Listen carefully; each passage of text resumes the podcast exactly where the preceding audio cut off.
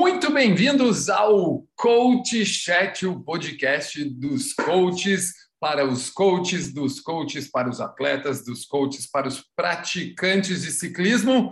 Quem vos fala aqui? Cláudio Tonon, o entrevistador da parada, gente. E eu adoro lançar perguntas uh, que às vezes não estão no roteiro, claro, para poder realmente falar para vocês o que às vezes eu vivi, pode ser o que você aí desse lado nos ouvindo ou nos assistindo pelo YouTube sente. Né? Afinal, eu também sou um cara como vocês que pedala e busca cada dia ser um pouquinho melhor. E nesse episódio nós vamos tratar de um tema que também é polêmico, gente. Essa parada de zonas de treinamento, quais os benefícios, é um assunto polêmico. E junto comigo, nesse super podcast, sempre os dois grandes mestres aí, os dois grandes coaches, Ronaldo Martinelli, manda aquela sua super abertura que, afinal, no nosso podcast ela é sua, velho. Bom, para a gente é, geralmente é boa tarde, mas o bom dia, boa tarde, boa noite de sempre. Vamos falar. Você já falou hoje o, o tema ou, ou, ainda não abriu, Tona?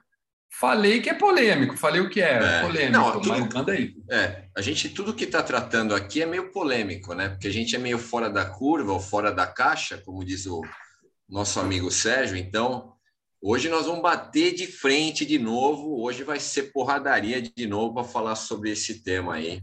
De zona, vamos falar de zona hoje. Vai ser uma zona hoje aqui. Hoje, hoje vai ser uma zona. Afinal, gente, essa é uma das características mais é, importantes do nosso podcast, né? A gente está aqui para contribuir, para trazer realmente informação de muito valor para você que pedala, para você que nos ouve, e claro, a gente aqui não assume o que é certo e o que é errado, pelo contrário, a gente traz o que nós vivenciamos no nosso dia a dia, principalmente eles, com os seus atletas e nesses 25, 30 anos de experiência que cada um deles tem.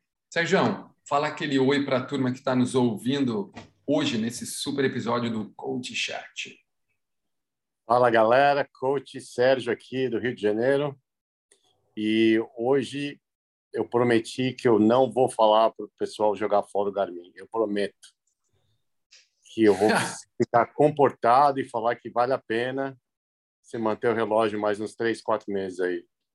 Aqueles assim, né? Ó, se não mandarem um, um relógio de presente para cada um de nós, meu, talvez pode ser que aconteça. Gente, se você está nos ouvindo, o pessoal da Garmin ou de qualquer outra marca, saiba que nós aqui adoramos, adoramos gifts, presentes, tá bom? Então, vamos lá, gente. Seguinte, zonas de treinamento, quais os benefícios? Antes da gente começar a falar, talvez você que está assistindo a gente pelo YouTube, né? E a nossa audiência no YouTube está aumentando, ou você que está nos ouvindo pelo Spotify deve pensar: o que são zonas de treinamento? Ronaldão, começa aí, Sérgio, já emenda, cara, porque eu sei que esse assunto vocês vão praticamente navegar um completando aí o que o outro fala. Manda ver, Ronaldo, o que são as zonas de treinamento, afinal, que muita gente fala e às vezes nem sabe o que está falando, né? Manda lá. Exatamente. Bom, zonas de treinamento, né? A gente pode ter zonas de treinamento de várias formas, né? A gente pode ter através da potência, hoje talvez seja o mais usado no ciclismo. A gente pode ter zonas de treinamento para frequência cardíaca, a gente o Sergião aí trabalha com, corri, com corrida, pode também fazer uma zona de treinamento através do pace, do ritmo. Então, existem várias formas. O grande segredo, talvez, de você obter zonas de treinamento seja você encontrar a referência ideal, né? Então, no caso do, do Power é o FTP, no caso da frequência, aí você pode ter o limiar, né? Ou pode ter a frequência cardíaca máxima, então tem uma variação do que os treinadores costumam usar. E eu vou falar que eu não uso nada dessa merda, desculpa a palavra, mas eu só estou falando mais, respondendo a sua pergunta, tá? É, mas é, eu acho que o grande segredo hoje é realmente mais do que as zonas de treinamento, e aí você tem as zonas que são mais intensas, as que são menos intensas. Tem cara que divide em cinco, tem cara que divide em seis, tem cara que divide em sete. Então, as metodologias é, são muito variadas. Eu já usei muito zona de treinamento, mas o tempo que eu usei, eu sou bem sincero em falar que não funcionou. Né? Na, na, prática mesmo, né? se eu falar para você, ah, Ronaldo, você acha a zona de treinamento hoje funcional? Eu vou falar que não, né? Eu sou a sinceridade, tá? É, eu, eu, acho que funciona muito mais você trabalhar através dos percentuais, com valores mais exatos. Se você está dando uma, um atendimento individualizado, eu acho que funciona muito mais. Mas vamos falar isso um pouco mais para frente, só respondendo mesmo o que você me perguntou, e depois a gente vai falar bastante aí da opinião que eu tenho sobre as zonas de treinamento. Bom, só completando aqui. Fala aí, Sérgio, depois dessa desculpa, introdução. Não, não, depois dessa introdução aí, velho, a gente quer saber mesmo a opinião. Nós vamos querer saber tudo sobre essa parada. Manda aí, Sérgio. Bom, a gente esqueceu de explicar o que é, na verdade. Então, se você ouvir falar em zona de treinamento e você não é muito fam... é, você não está muito é, familiar é, com o esporte, é isso que fala? Como é que fala? Familiarizado, familiarizado. familiarizado. É. Cara, em inglês é uma merda, né, cara? Olha aí. É uma merda. Preciso voltar para a escolinha do português. Então, o, nada mais é do que uma forma de explicar intensidade para o atleta. Então, para você que quer saber o que tá, o que, que a gente está falando, são formas, né? Porque aí, como o Ronaldo estava falando, pode ser usado como frequência cardíaca, como potência. Então, são formas de organizar ou classificar variações de intensidade. É, logicamente que nós aqui, por sermos coaches aí há muito tempo, todos nós passamos aí por todos os processos dessas zonas de treinamento por frequência cardíaca. Na verdade, é, putz, você vai acabar falando minha idade aqui, mas eu lembro de ter usado o primeiro Polar que foi lançado. Eu tinha dois anos, mas já era muito bom em usar relógio nessa época. Então eu lembro quando o Polar era a única coisa que a gente tinha, né? Então foi a primeira vez que a gente começou a ter alguma informação aí, algum número, porque até então a gente não tinha. Então hoje a gente vai falar é, o porquê, pelo jeito aqui a gente vai concordar em algumas coisas e a gente vai falar o porquê que a gente não usa tanto e depender tanto de números assim como as pessoas fazem hoje em dia. Cara, muito legal essa colocação, né? Tem, oh, eu acho muito louco quando o nego chega e começa assim, porque hoje eu vou dizer um, porque hoje eu vou dizer dois. Cara, eu acho isso muito legal, velho. Eu, eu me divirto, porque daí o cara sai, ele começa a dar pancada no treino. E aí, na média, deu Z1, ele fala que ele foi Z1, entendeu? Então, eu acho isso divertidíssimo. Agora, talvez você esteja ouvindo e perguntando o que é Z1 tal. Agora, gente, como vocês falaram que já usaram, né? Ou talvez, né, como o Ronaldo disse, não gosta de usar, prefere essa coisa mais, mais perto.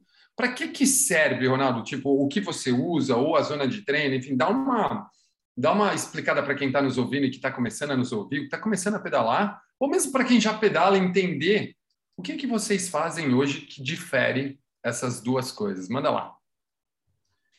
É, o, como o Sérgio falou, a gente é uma, vamos falar, um controle principalmente da intensidade do treino, né? É, Existem aí várias metodologias hoje, né? Uma bem utilizada aí, a, tal, a gente já falou isso sobre a periodização polarizada, né?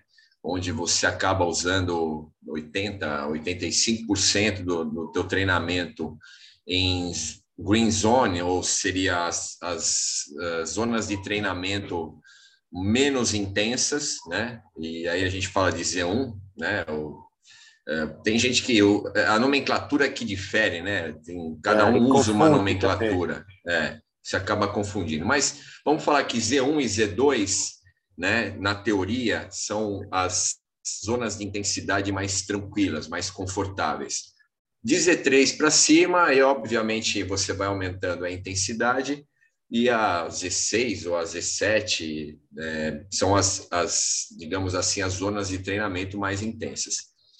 E na teoria também, né? Quanto maior a intensidade, menor o tempo né, de, de estímulo, menor o tempo de atividade, né? Porque quando a gente mexe na intensidade, obviamente, uh, você quanto maior é a intensidade, menor tem que ser o tempo de estímulo. Então, é feito, as zonas são feitas é, para realmente dar, dar o balance do treinamento, né? Para você dar a intensidade e aplicar o balance ideal. Quando você está, por exemplo, num treinamento estruturado, você determina, né, na teoria, tudo na teoria, tá, pessoal? Você determina uma zona de, de treinamento para ser trabalhado em determinado tempo de estímulo, né? Então, basicamente, num treino estruturado é o que se faz. E num treino quando a gente chama aquele treino longo, aquele treino né, maior da semana, que tem mais um objetivo aeróbio, geralmente é para você usar Z1, Z2, né? Mas isso muitas vezes na prática acaba não acontecendo, tá? Mas a gente está falando aqui de uma teoria linda, maravilhosa, né? De zona de treinamento. Eu já trabalhei com zona de treinamento, inclusive em aula de spinning, muito tempo e o Tonon está aí também para falar um pouco do histórico disso, é, se determinava, e, só que naquela época era um erro né, fatal, porque para você determinar uma referência de treinamento, você precisa ter feito um teste de FTP ou ter feito uma, uma ergospirometria para você ter um valor mais exato, ou, ou você fazer um teste de lactato, que também é uma outra possibilidade é, coisas que não eram comuns né, na época que eu trabalhava com isso, então se determinava uma frequência cardíaca máxima que servia uma conta, né, na época era 220 menos a idade, 226 para as mulheres menos a idade e tal, e essa conta ela não funciona porque eu tenho hoje atletas que uh, 160 batimentos, eles estão no active recovery deles, né? Estão numa zona de intensidade de, de, de zona 1 ou zona 2, uma zona de baixa intensidade. Então, é, o ponto principal justamente é essa referência, e aí é, você tem que individualizar isso através de, de um exame ou de um teste.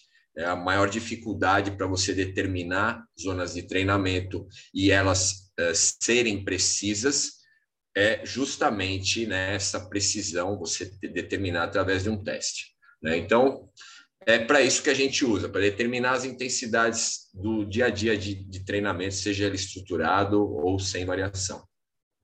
E aí, Sérgio? Um, é. Cara, para que serve, Mel? Aí no seu caso que você. Né, daqui a pouco a gente vai perguntar se usa ou se não usa, mas para que serve aí, cara? Eu, eu, eu acho que é importante as pessoas saberem é, quando a gente fala que a gente não usa, não quer dizer que a gente não está determinando a intensidade para o treinamento dos atletas. Então, acho que é bom ficar claro, que senão o pessoal vai achar que a gente é estúpido também. É, então, o que a gente está falando, a gente não usa números fixos porque as variações são tão grandes. Se você for falar em qualquer tipo de, de medida, todos eles têm uma falha, né? Eu acho que uma coisa importante a gente saber é que nada vai falar exatamente o que o corpo humano está sentindo no momento, né? A não ser o seu próprio o seu próprio sentimento. E eu acho que, na verdade, é, além da percepção do esforço, eu acho a, o segundo modo mais preciso de você perceber o esforço é através da respiração, que até hoje ainda é uma coisa muito pouco é, usada aí por atletas e, e, e, técnicos por aí. E eu, eu uso muito. Eu acho que a respiração também é um, é um grande indicador é, de esforço. Eu posso depois, depois me lembra aí, não até falar como é que eu explico aí a respiração para meus atletas que estão começando. Então, é, o Tonon falou uma coisa super importante que eu queria só, talvez tenha passado desapercebido aí é, por alguns de vocês, é esse pessoal que olha a média de treinamento. Isso a gente, provavelmente o Ronaldo também, eu acho que a gente tem aí as maiores brigas que existem com atleta quando eles mandam a média e a gente fala, mas mas essa média foi feita como, né? Porque na verdade, é, se o cara está pedalando três horas e a média dele acabou sendo na, na zona aeróbica que a gente pediu para ele treinar, mas na verdade ele treinou no nível bem baixo e depois ele competiu com os amiguinhos dele na última hora e meia para casa, o efeito que aquilo está causando no treinamento do cara é totalmente diferente. Ah, mas a minha média deu 120 batimentos. É, mas você pedalou três horas a 90 e depois uma hora a 140, então isso é uma coisa diferente. Então, é, eu sei que o pessoal adora a média por alguma alguma razão, e principalmente corredores. Eu estava tentando explicar isso para a menina que ela só olha na média da corrida dela e ela não é uma coisa que está meio parece que está meio no DNA aí de muitos atletas aí sem da média. Então é uma coisa muito importante e muito perigosa. Eu acho que o pessoal tem que ficar é, ter em consideração. E voltando um pouco para a zona, né? Eu acho é, o que eu acho que complica e confunde muito atleta é porque não existe um padrão. Né? O Ronaldo falou isso no começo, né? Cada técnico usa uma moda diferente, né? Eu acho que existem técnicos que colocam sete zonas, uns que colocam cinco, outros colocam seis. Eu, na verdade, trabalho com mais ou menos quatro, seriam zonas, né? É, então, cada um acaba fazendo aí de uma, de uma forma diferente e isso acaba, acaba confundindo. Eu acho a coisa mais importante que eu vejo muitos atletas não saberem, que muitos muitos atletas acabam decorando essas nomenclaturas, né? Z2, Z3, Z4, mas na verdade eles não sabem o que, que é. Então, se você não sabe o que, que você está seguindo, você não está treinando certo. Não tem, não tem jeito. Eu acho que é, é impossível você, sem saber o que você está fazendo, estar tá fazendo uma coisa certa. Então, é muito importante a gente descrever, né? Quando o Ronaldo estava comentando na parte de do Z1. O que é o Z1 para muita gente? Seria uma zona de recuperação. Então é importante para o atleta entender o objetivo do daquele treino. Qual que é o objetivo? Simplesmente recuperar de algum treino forte que ele fez anterior ou mesmo fazer um polimento para um treino futuro que ele vai fazer no dia ou no dia seguinte. É isso que o atleta precisa entender. Então ele precisa entender que durante esse treino ele vai ter que manter uma intensidade bem alta, geralmente uma marcha bem leve, né? Estamos falando de ciclismo por aqui. E num treino aeróbico, ele tem que saber que ele tem que estar tá fazendo um treino que vai dar o maior ganho para o aumento da capacidade aeróbica dele como atleta. Eu acho que o que falta um pouco, é, o pessoal usa muitas nomenclaturas, mas o que falta e o que a gente faz aqui é a gente explica para o atleta o que é que ele está fazendo naquele momento. Porque o atleta entendendo, a chance de ele cometer um erro de intensidade é muito menor, eu acho. Cara, e aproveitando isso aí que o Sérgio falou, Ronaldo, ah, pô, eu, o Sérgio falou da respiração, eu só dou aula falando isso. Que a minha aula, cara, em momento algum, eu falo pro cara, por exemplo, a minha bike tem potência, que, pô, tô bem feliz, ultimamente eu ando treinando até bem, esse final de semana eu fiz uma provinha no Zwift deu quase 300 watts de média a 54 minutos, então tô, tô, tô sentindo que eu estou voltando à minha forma. Agora, a, as minhas alunas não têm watts, os meus alunos, meus professores nunca tiveram watts, as academias não têm bicicletas com isso, e muito menos é, todo mundo ter um monitor cardíaco. Parece comum, mas não é comum, né, cara? E Exato. a gente usa muita dica de sensação, né, Ronaldo? Então a gente usa sensação muscular, a gente usa Principalmente a respiração, né, cara? Principalmente a respiração. Então, eu vou até querer ouvir, porque com certeza o que você falar eu vou usar na minha aula, porque a minha aula é baseada nisso, entendeu? Adoro aprender. Agora, pô, já que a gente está falando disso, né? Falamos para que serve, enfim, né? Porque para medir, para dar, enfim, recuperar, enfim, tudo mais.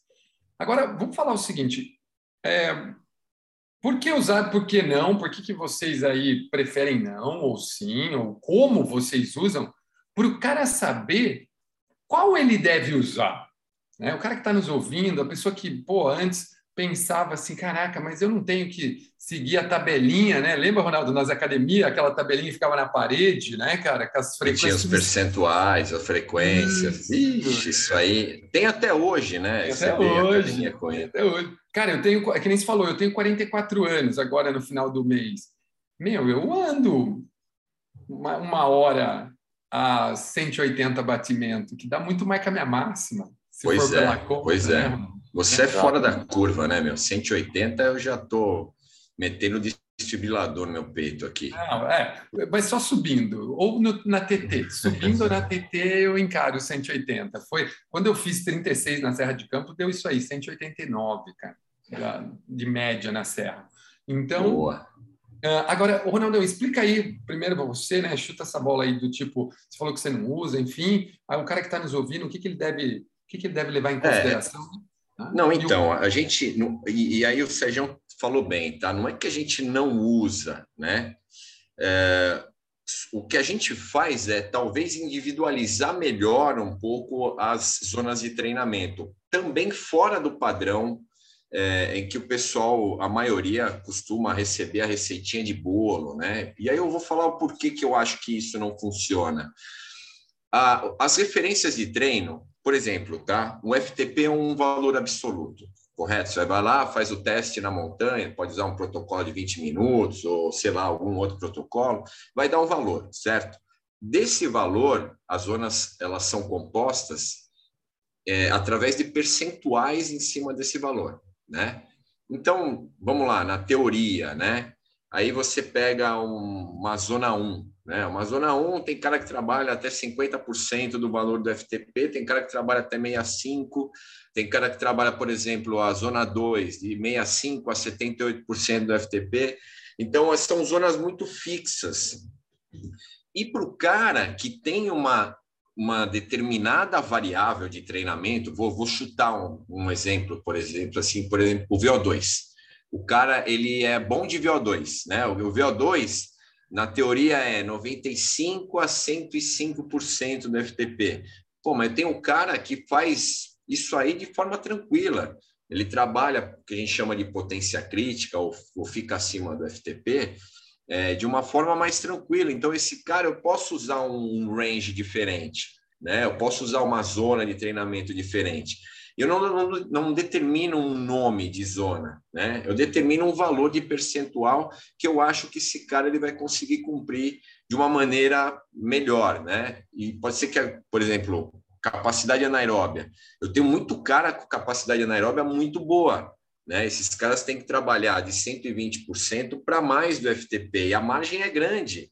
Eu posso é, delimitar né, um valor da zona, vamos falar, zona baixa, né, ou a parte inferior da zona, eu posso determinar um valor maior. Não preciso ficar fixo ali. Porque se você falar para o cara faz isso, e o cara realmente for um cara que acredita no teu processo, ele vai fazer aquilo mesmo. E ele, às vezes, não vai conseguir ou não vai eh, se desafiar dentro daquele treinamento para conseguir números melhores. Né? Então, existe ranges de trabalho que a gente usa, só que são ranges mais individualizados. Né? Então, eu prefiro uh, pegar qual que é a característica do ciclista e determinar, conforme a variável de treinamento, um range mais personalizado, né? digamos assim. Uh, isso no caso da potência. No caso da frequência, eu acho que não funciona. Tá? Eu vou falar por quê. Porque, é, assim, ó, os, a gente tem vários problemas né, em relação à frequência, no meu modo de ver. Né? Eu pego muito exame de ergospirometria mal feito. Né? Eu tenho uns caras aqui que eu indico que são sensacionais, mas se o cara for fazer uma ergospirometria, e aí nada contra, né? mas vai fazer num Delboni, num Fleury, um cara que não é do esporte, a referência vai estar errada. Certamente vai estar errada.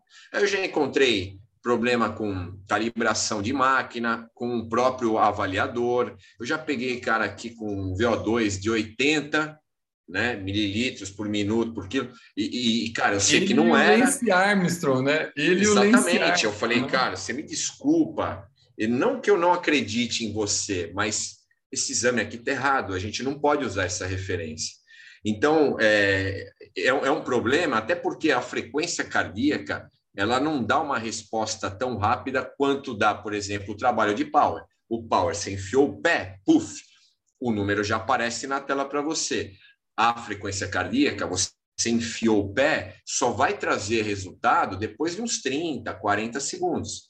Né? Então, ou seja, é o, é o maior problema que a gente tem. Por isso eu falo, frequência cardíaca, para mim, ela é uma informação importante, mas para a gente entender a variabilidade dela, né? Às vezes, para aquela mesma variável, você tem frequências diferentes. para o mesmo tempo de estímulo tal, e aí você precisa estudar o porquê. De repente, ah, diminuiu a frequência no mesmo esforço de power, pô, é sinal que pode, ele pode ter tido uma evolução no treinamento tal. Então, é uma informação importante, mas eu não determino isso, a frequência cardíaca, como uma referência principal né, de intensidade. Então, a gente tem esses, essas variações. Então, é importante que o, a pessoa, as pessoas que estão nos ouvindo, seja treinador ou atleta, é, não é que a gente não usa, tá? Mas eu prefiro individualizar melhor de acordo com a característica do próprio atleta. O, Sérgio, antes de você comentar, que eu tenho quase certeza que você vai falar sobre isso, né? Ah, uma vez eu ouvi, né? Eu gostei muito dessa coisa, vocês me corrijam aí, tal, ou acrescentem, que, cara, a frequência geralmente ela é uma resposta ao esforço e que, como o Ronaldo disse, às vezes ela não é imediata, que nem se falou, né, Sérgio? Dura às vezes até mais, né? Enquanto às vezes a potência, o power, como o Ronaldo disse, ou mesmo a sensação, né, ou Sérgio, é imediata. São duas é. coisas que você consegue medir de forma imediata. Então, se eu quero 400 watts, eu tenho que botar força no pedal, porque ele está me dando uma informação real ou não, calibrado ou não, enfim. Mas ele tá, eu gosto da coisa do teste, é, é, quando fala assim, teste e reteste com os mesmos parâmetros, eles são aceitos. E, tipo, né, a mesma coisa é treino, né, cara? Se você está usando o mesmo potenciômetro, então a gente entende que ele tá, certo, né? Subentende. Agora, uh, eu gostei quando fala isso, né, que a frequência é uma resposta. E na sua opinião, Sérgio, comenta aí, você falou que você que você dá respiração, enfim, dá sensação, como é que você faz isso hoje? É, já que, mais uma vez, gente, vou até corrigir minha pergunta, não é que a gente não usa, a gente usa de formas diferentes, como o Ronaldo disse, mais especializada ali, né, mais individualizada. E, Sérgio, conta aí como é que você faz com seus atletas, cara. É, só finalizando um pouquinho sobre a frequência cardíaca, porque eu sei que tem, deve ter muita gente por aí, né, querendo xingar a gente aí. É, o problema é que a frequência cardíaca ela varia por vários motivos diferentes. O corpo humano ele não é uma máquina precisa que a gente consegue ter esses dados dessa forma, né? E como o Tonon estava falando, ela é, um, é uma resposta atrasada, né?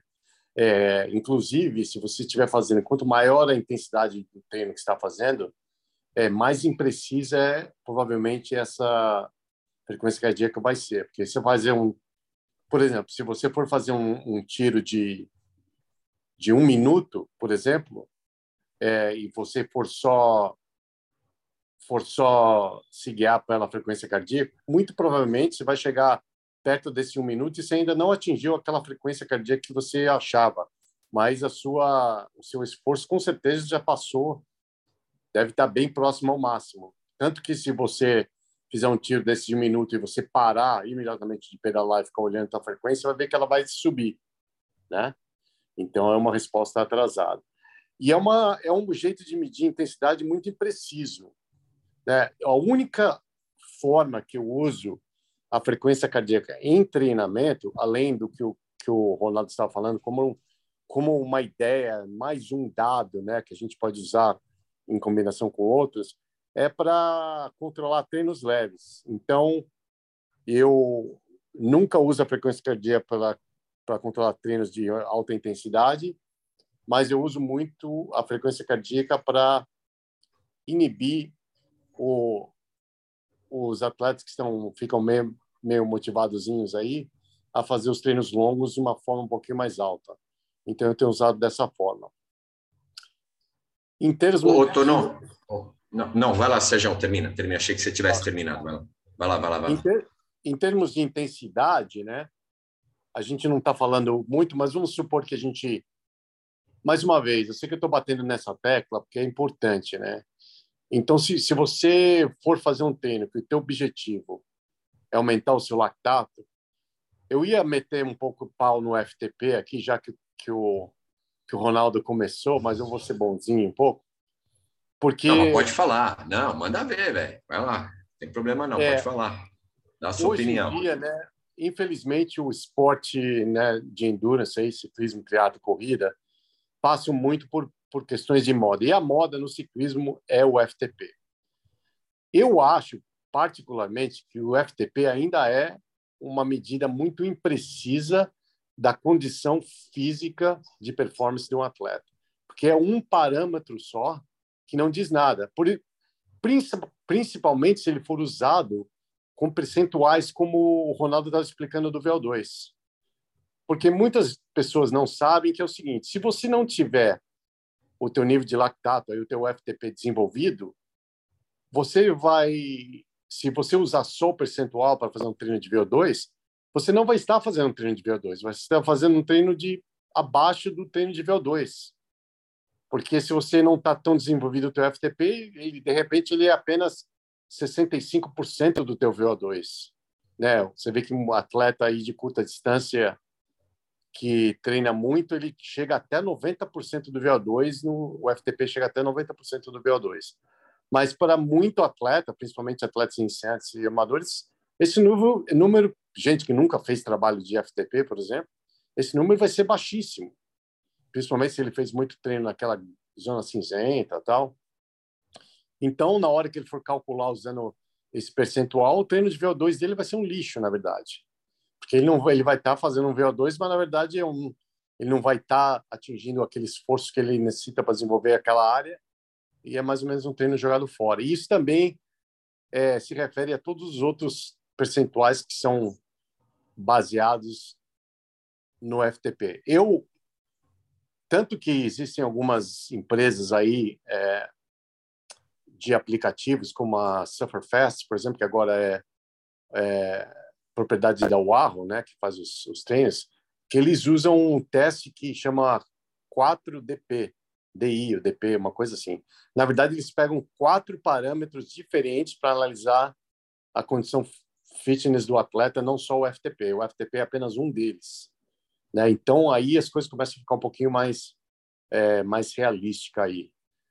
E eu acho que, na verdade, se eu, eu acho que seria muito mais importante é, isso aí vai dar uma briga boa, mas se a gente fizesse percentuais baseados no VO2 do que percentuais baseados na, no FTP, para ser honesto. Eu acho que percentuais baseados no VO2 seriam seria uma forma mais precisa, né? Só que logicamente, né? Aí é, é, tudo vem da parte do marketing, né? Eu acho que até quando inventam essas coisas, as pessoas pensam na parte do marketing. Porque se for fazer um teste do FTP, é um teste que dá para você fazer, não é um teste fácil de fazer. Mas se você for fazer um teste de VO2 do jeito que ele é que ele é necessário ser feito, é aquele teste que você, como o nome, como nome indica, né? Você chegar no máximo. Então já é uma, um teste que os atletas na maioria evitam. Então o FTP comercialmente é bem mais fácil, mas se eu fosse indicar aí, eu gostaria de começar pelo VO2 e, e ir para baixo como percentual. Logicamente, né, se você é um atleta iniciante que está começando, eu acho que você não tem que preocupar em nada de fazer teste no início. Eu tenho um atleta que vem quer fazer teste e eu falo para ele, não, nas primeiras seis semanas a gente não vai falar nada de teste. Eu acho que você precisa, a gente precisa primeiro ver, ter uma ideia aí do teu condicionamento físico para a gente pensar em qualquer coisa de teste. E eu vejo que tem muito coach por aí que o atleta começa a treinar o atleta e em uma semana eles já gostam de dar teste para o atleta. Eu acho que é, é uma é um risco muito grande, né? Porque a gente está numa fase de conhecimento do atleta, a gente não sabe por condicionamento dele, né, para fazer um teste tão cedo e às vezes não não só que tem um risco físico, mas às vezes tem um risco que pode ser até um um risco meio emocional para o atleta, né? Quando ele vê um resultado que é meio baixo também e já ter, já fazer um teste logo no começo é um pouco intimidador, coisas assim. Mas acabei fugindo um pouco aí de falar da, da intensidade, né? Do da respiração. Vamos falar lá. É, eu gosto de usar isso muito na corrida para meus atletas que não tem nenhum nenhum reloginho, nenhum aparelho, que eu acho que é a coisa melhor que você tem a fazer como atleta desenvolver é, a tua consciência corporal, né? O Tom não mencionou isso, que as aulas dele é só através disso, porque também maioria das pessoas que estão lá geralmente também não tem esses equipamentos aí sofisticados para saberem. Então, é, é uma coisa que foi muito bem usada aí na, no indoor, aí nessas aulas do Ponon e que eu acho que deveria ser mais usadas aí na, por nós, né? A gente saber aí a, a respiração. Então, por exemplo, se você quiser, eu geralmente uso é, ou percentual ou em corrida ou ou ritmo para as pessoas saberem, né? Então, o VO2 seria mais ou menos o teu ritmo de 5 km, que seria aí o 90, 95%, o 90, 95% dependendo do seu máximo. O teu ritmo de 10 km seria o seu lactato, né, que seria aquela fase em que você, ah, mais uma vez, na verdade, você vai estar tá nesses 5 km o VO2, em termos de respiração, você vai estar tá com uma respiração ofegante, né? Dificilmente você consegue fazer falar mais de duas palavras e você está sentindo muito esforço muscular. No termos no ritmo de lactato que eu falaria, mas falaria que seria um, um esforço de 85% do seu máximo.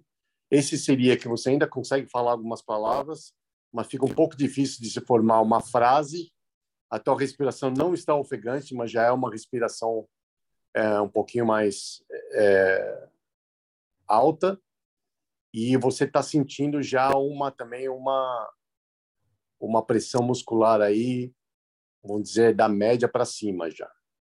Aí, né, no treino aeróbico, né, que você vai falar um treino aí de desenvolvimento de capacidade aeróbica, é um momento que você a tua respiração você não percebe, você consegue ter uma conversação completa e sem perceber que você está respirando. Né? Se você perceber, você começa a ter que ter alguma pausa, né, para respirar um pouco mais quando você está pedalando ou você está correndo, aí você já estaria passando aí para uma zona de um gray zone. Aí essa zona cinzenta que é uma zona que a gente tenta evitar. Mas deve ser parecido com o que você dá aí, Tonon, não é não? É, cara, o que eu o que a gente fala é o que ele tem que estar tá sentindo. Se a respiração está mais na boca, se a respiração está meio a meio, se a respiração está mais no nariz, né? se ela está respirando com facilidade, né? Então, tipo, se ela consegue respirar mais pelo nariz do que pela boca, está confortável. Se ela está respirando mais pela boca do que pelo nariz, é que a gente está entrando na, naquela zona boa ali, que é o final de cada trechinho da música, né? Que a gente tem, onde a gente exige um pouco mais, né? Então, a gente usa muito sensação, né? Muita sensação. Uh, Ronaldo, acho que você ia falar alguma coisa, cara. Manda ver aí. Não, eu ia falar do. É, o Sérgio tinha falado do treino longo, né? Que o pessoal se refere muito à média.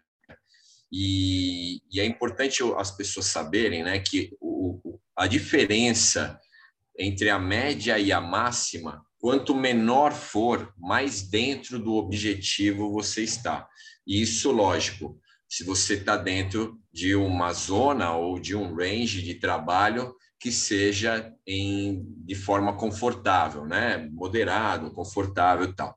É, porque é, é, o, é, o, que o Sérgio explicou, né? Tipo, se você pegar, se basear pela média, em um exemplo, né? Sua média deu 140 batimentos, 130 batimentos, e a sua máxima deu 180, 185 batimentos, e aí você vai conferir o arquivo do treino e tem vários picos nesse nível, é sinal que o seu treino não teve nada a ver com o objetivo aeróbico que foi proposto. Né? Que o objetivo mais ou menos do treino longo, é, é, a não ser que você vai fazer alguma simulação de prova, de competição, enfim, alguma fase de treinamento específica, mas basicamente o objetivo do treino longo é que você fique é, numa zona ou numa, ou numa frequência, né, ou numa potência de trabalho que seja uma potência mais tranquila, né? Era só isso que eu queria falar. E aí ele falou depois do FTP, mas eu acho que isso é um outro assunto para um novo podcast, porque senão nós vamos ficar aqui Verdade. até amanhã falando sobre o assunto. Eu também acho. Eu acho que, cara, pô, FTP, porque sim, porque mas, não. Mas, ó, vou deixar claro que eu concordo com ele que muita gente acha que o FTP é o supra-sumo do negócio, é o, a, a, vamos falar, referência de treinamento que se você aumentar, você, putz, está super bem treinado e não é bem assim, tá, pessoal? É só realmente uma das cinco, seis referências que a gente tem, né, como como base para você medir evolução de treinamento, tá? Mas vamos falar isso num, num, programa específico que acho que tem bastante conteúdo para falar. Cara, acho que de FTP nós podemos fazer um programa só sobre prós e contras, sobre por que sim, por que não, de tipo onde eu uso, onde eu não uso, como eu descubro, como eu não descubro. Cara, FTP, a mesma frequência até. É, né? não. É, então, FTP foi uma medida criada pela metodologia, né, do Paulo, é. né? Mas tem muita discussão sobre isso. Tem cara que faz teste de 20, ele falou, o Sérgio falou, né, do teste da Sufferfest. É, eles dividem, por exemplo, em. Eu faço isso também, né? Eu faço um teste anaeróbio, um teste aeróbio. Então, menos tempo, mais tempo, e depois tem um protocolo em cima disso, uma conta, né, uma fórmula em cima é disso. É aquele de 5 depois de 20, Ronaldo, é isso? É, é o, que eu, o que eu faço é um de um minuto e um de 12. Ah, aí tá você bom. divide o valor de um pelo de 12, aí se der 0,92. Ah, tem, né? tem, tem uma conta que você faz ali depois que acho que cabe explicar depois. Mas uh, o que acontece é que o, é, veio de uma metodologia já criada, mas tem cara que faz os 20 minutos, desconta 5%, tem cara que não desconta. É, eu, por exemplo, já fiz teste com um atleta aqui e quando você vai ver na prática, o teste foi totalmente superestimado ou é, subestimado. Então, é um valor que você, na, na verdade, se o valor, a referência do threshold, né, do limiar, é uma referência que você tem que ir adequando no dia a dia, né? É, você pegar aí, hoje tem até plataformas que pegam como base para um valor de FTP todos os treinos executados na temporada, né? E, e constitui um valor. É, às vezes fica muito abaixo, às vezes fica muito alto. Então, e, aquilo que eu falei, né? O FTP pode servir bem para uma variável, para outra não. Então, são coisas que, por isso que as zonas de treinamento são importantes você ajustar, porque o FTP não, não pode ser um, um valor exato, né? Muitas vezes você tem que mexer nos percentuais, né? E se você tem um valor referencial, você tem, por obrigação, ver se esse valor, ele realmente, na prática, está sendo funcional. Né? E, se, e o treino ele não pode ser nem muito, né? nem, nem superestimado e nem subestimado. Ele tem que estar com a carga correta. E muitas vezes não está porque você tem um valor de referência errado para aquela variável de treinamento. Então, é, é uma coisa de muita discussão ainda. E eu, eu, eu sou, apesar de tudo, Sérgio, eu, eu, eu sou como você. Eu acho que não tem nada certo nesse mundo, né? E pode funcionar muito bem para um cara, para outro não. Né? O teste foi bem para um, para outro não. O equipamento pode ter falhado no dia do teste e super, superestimou, subestimou. Então, enfim, a gente tem aí uh, que, é, na verdade, é que acertar os processos e isso é o dia a dia mesmo de trabalho do coach. É isso é, é o papel dele, né? Referenciar o treino da maneira correta. E tem muito atleta que não testa bem, né? Também, né? Exato. no, no dia não está até... legal tem ansiedade, né? Atletas profissionais. Eu tive um atleta que, na verdade, ele era muito forte. É, ele estava competindo como profissional no primeiro ano. E eu lembro que nessa época a gente estava fazendo todos. Eu fazia teste de, de VO2, fazia lactato. Eu lembro que eu tinha feito um teste de lactato nele. E ele ia fazer uma prova de meio Ironman lá em Oceanside, essa prova que está para vir na Califórnia agora, super importante. E eu lembro que eu fui baseado no lactato e naquilo e tudo, os testes. Falei, bom, dá para a gente ter uma ideia que você vai mais ou menos competir nesse, nesse tempo, nessa, nesses watts. E chegou lá na prova, ele fez, né, ele acabou fazendo, acho que o, prim, o pedal, o segundo pedal mais rápido da prova. Ele pedalou no mínimo uns 15% acima do que ele tinha havia testado. E então foi no dia que eu cheguei, né? Eu lembro isso faz muito tempo. Falei, bom, a gente precisa fazer um, uma reavaliação aí na, né, nessas nossas ideias de acreditar cegamente aí nesses testes, nessas coisas que falam, porque acabei de ter uma prova. É, e isso aconteceu outras vezes também. Com eu treinava os Navy SEALs também. E você sabe que esses caras mentalmente, os caras são são de um outro nível, né? E eu lembro que eu também fiz um teste lactato. Falei, não, você, você não vai conseguir correr 10 quilômetros abaixo de 37, de 37 minutos. Falei, não, mas eu quero correr para 36. Você não, mas não dá, tá vendo aqui? Estou te mostrando os dados aqui do teste, tal, seu lactato, você não vai. Não, mas eu quero correr a 36. Eu falei, eu sei que você quer, você vai chegar lá. Vamos... Não, mas a prova é essa prova no fim de semana que vem. Eu vou correr para 36. E eu falei, tudo bem, vamos lá. Pô, não é que o cara me corre para 36? né? Quer dizer, mais uma pois vez é. aí a gente, a gente vê a força da mente aí, né? E as coisas. E graças a Deus ele não confiou em mim no teste. Acabou fazendo uma prova espetacular. E, mas é tudo é um aprendizado, né? E ele confiou no corpo dele, no que ele estava sentindo e no quanto ele podia puxar na prova, que era um triatlo também, né? E para correr os 36 minutos que ele queria correr, ele acabou correndo. Certamente esse cara não tem controle inibitório nenhum, né? Outro tema bom para a gente falar, né? Outro controle tema bom. Tá? inibitório.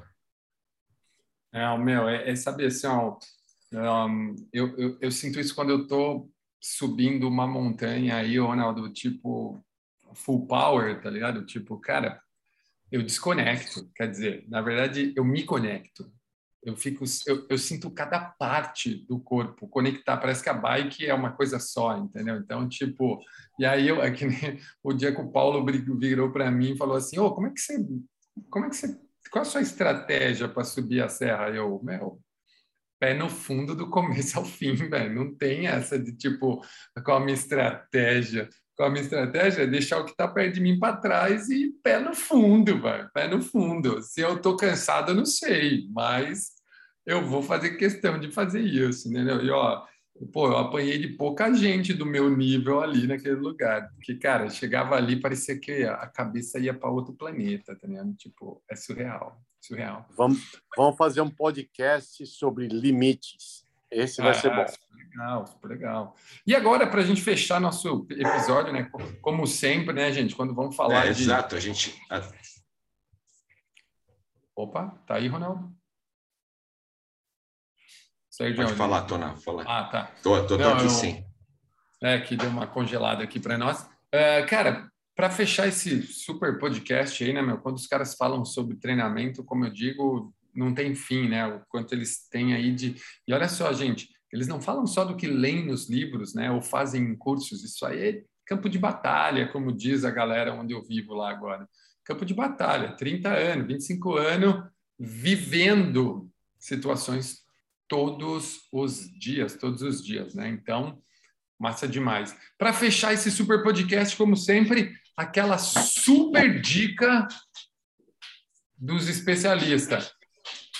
Uma dica. Que, na verdade, não teve um podcast que a gente falou alguma coisa de livro aí, teve, Ronaldo? É, não, não. Não, não de livro não. É, Só teve coisa que veio de. Não, daqui a pouco os caras vão vir bater em nós aqui, né? Os caras faz anos de pesquisa, né? Exato. E vem aqui, fala, pô, vem esses mané aí, meu, falar de mas não é nada empírico, né? É, a gente usa aqui basicamente a, a experiência, um, é, e, e, a gente não, assim, todo mundo tem que levar em consideração a prática, o que já aconteceu, o, o, o treinador experiente, né? Os, os estudos de caso, né? Então, é, ouve os velhinhos que eu, eu vou falar que às vezes é mais interessante do que você pegar um livro de 1967 né, um livro de fisiologia do exercício dos anos 70, né, mesmo que seja um pouquinho mais atual, é, você não descarta nem coisas empíricas, ao qual eu, eu realmente não acredito muito, eu, eu, confio muito mais na ciência, mas eu confio também em coisas que já aconteceram comigo e que, que às vezes é, são informações mais produtivas do que às vezes do que você vê dentro de um livro. Ah, e nada substitui o campo de batalha, né, gente? Nada substitui, nada, o dia a dia. E aí, para fechar, né, meu? Então, aquela super dica. Uma dica, Sérgio, para o cara que está começando a treinar ou já treina e ouve esses termos. Qual é a dica do Sérgio para eles em relação a tudo isso que eles ouvem? Está começando a treinar, está ouvindo a gente, está vendo um monte de coisa nova. Qual é a dica que você dá para eles, Sérgio? A, a, minha dica é, é o a principal coisa a fazer é desenvolver a sua percepção corporal logo cedo. Se você começar a treinar imediatamente usando números aí, coisas de do que o teu relógio vai te falar, isso aí vai inibir a tua capacidade de sentir o teu próprio corpo. Então, eu acho que você tem que começar a treinar primeiro, em vez de ficar pensando atenção nos números, presta atenção no teu corpo, como é que tá teus músculos estão sentindo, como a tua respiração está sentindo, como você está sentindo naquele esforço, né? Porque uma coisa que nunca falha é a percepção.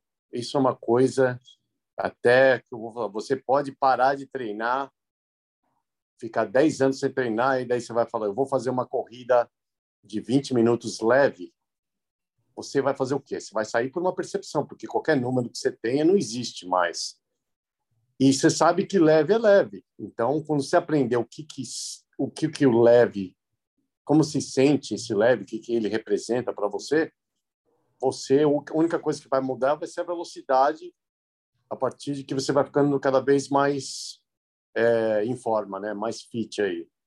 Então, o teu o que eu falo para o atleta, né? Se você entender o que é o teu, teu ritmo de prova naquela distância, o que é o teu o teu treino leve, teu treino aeróbico, independente de você ficar mais velho, de você ficar melhor ou de você ficar pior, você vai sempre saber o que, que você está tá treinando. Porque isso também é um outro motivo, outra coisa que a gente não falou, né?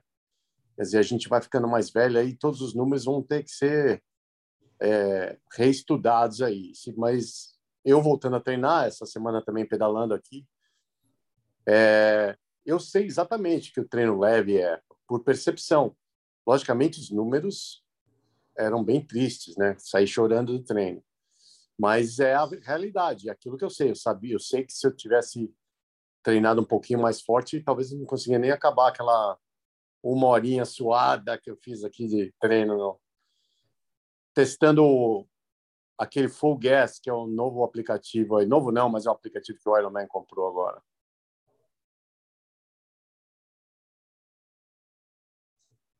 Muito bem, Ronaldão. Oh, demorei para destravar aqui, gente.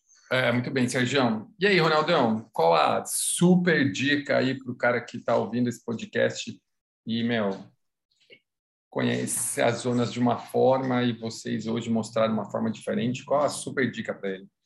É, eu, eu, assim, vou bem na linha também do Sérgio, mas eu, eu acho que uma dica legal é você sempre manter o contato com o seu treinador, passar o feedback de cada um dos treinos, para ele entender é, se a carga de treino que ele prescreveu, que aí nós estamos chamando, vamos falar de carga externa, ela teve o resultado, né, o objetivo é, através da carga interna, do que o, o, o cliente ou o atleta sentiu.